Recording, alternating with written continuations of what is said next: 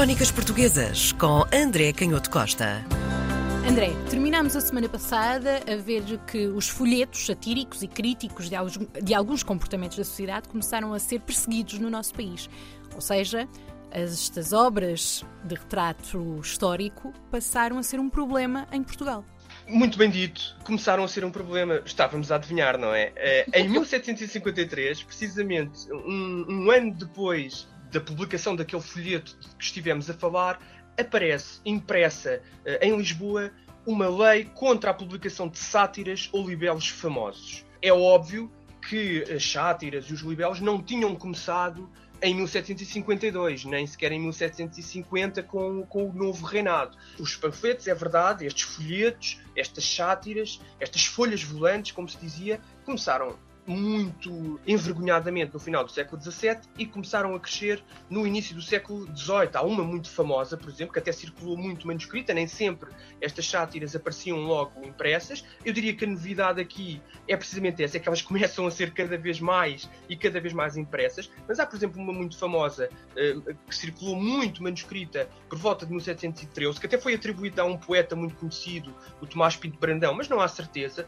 e que era uma sátira em verso, com 40 décimas, uma estrutura poética, e que tinha o refrão Este é o bom governo de Portugal, que era obviamente ironia. No conteúdo da sátira. Era uma crítica arrasadora, quer do governo, dos diferentes ministros, sobretudo do secretário de Estado, que nessa época, 1713 e depois até 1736, é o Diogo Mendonça Corte Real, que é uma figura muito importante do reinado de Dom João V, mas também aos diferentes tribunais, também ao irmão do rei, o infante Dom Francisco, em que ele causa imensos problemas porque anda com bandos, é um, é um autêntico, não vou dizer bandido, que isso é demais, mas é, é, é, é alguém que anda pela noite de, de, Lisboa e que causa diversos problemas, um pouco também na tradição de algumas figuras da Casa Real, também era um costume um, um pouco estranho e que vinha atrás. Mas a verdade é que estes panfletos criticavam abertamente algumas das figuras e com os nomes começam a ser um problema. Portanto, a lei vai identificar que este era um delito frequente, portanto, quer através de sátira, quer através, às vezes, até de, de imputação de crimes, figuras, muitas vezes figuras famosas, e isto causava um problema, sobretudo pela dificuldade de se provar quem eram os autores. Isto parece-nos às vezes familiar. E é. também as, as pessoas responsáveis por esses libelos e por essas sátiras. E também, o que também é familiar, como as pessoas, muitas vezes as pessoas ofendidas, dizia a lei, têm por melhor, têm como mais vantajoso dissimularem ou esconderem a injúria. Portanto, as pessoas não apresentavam queixa, porque muitas vezes ah. a sátira era verdadeira e, portanto, as pessoas queriam era que não se falasse muito sobre isso, o que também nos soa familiar, eh, acabavam por recorrer a um estratagema que era péssimo para a paz civil e para a vida política. Qual era esse estratagema? Era vingarem-se ilicitamente ou ocultamente das pessoas que achavam que eram os autores dessas sátiras, o que era obviamente ah. um, um convite à violência.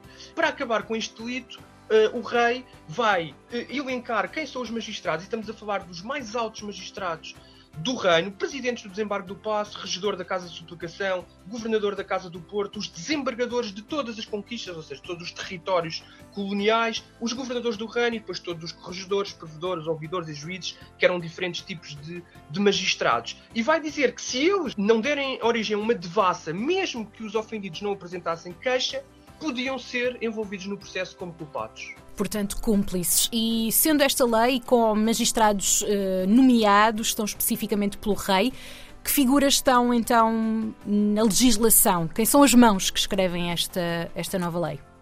É, é, muito importante que, que, perguntes isso, porque de facto nós notamos que, que, estamos a entrar noutro tempo, em 1753. E claro que as pessoas mais conhecedoras do período vão se lembrar eh, de uma figura que muitas vezes os historiadores dizem que não é ainda muito importante, porque é o terremoto que vai tornar essa figura muito importante. Mas é curioso como nesta lei temos uh, como um dos responsáveis pelo processo, num, num, ponto importantíssimo do sistema de justiça, que nessa época estava misturado com o sistema político, portanto, num, eh, temos uma figura num, num, lugar de decisão muito importante, importante, que é nada mais nada menos, nada menos que o Francisco Luís da Cunha de Ataíde, que é uh, o padrasto de Sebastião José de Carvalho e Melo e que era o chanceler-mor da corte e do reino, portanto era o ministro uh, mais importante na, na publicação, na aprovação formal da lei, eh, para saber se, se, se, a lei não tinha contradições com leis antigas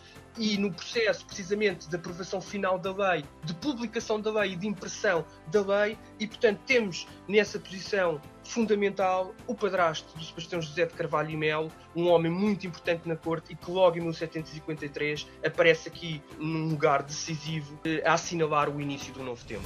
Crónicas Portuguesas com André Canhoto Costa.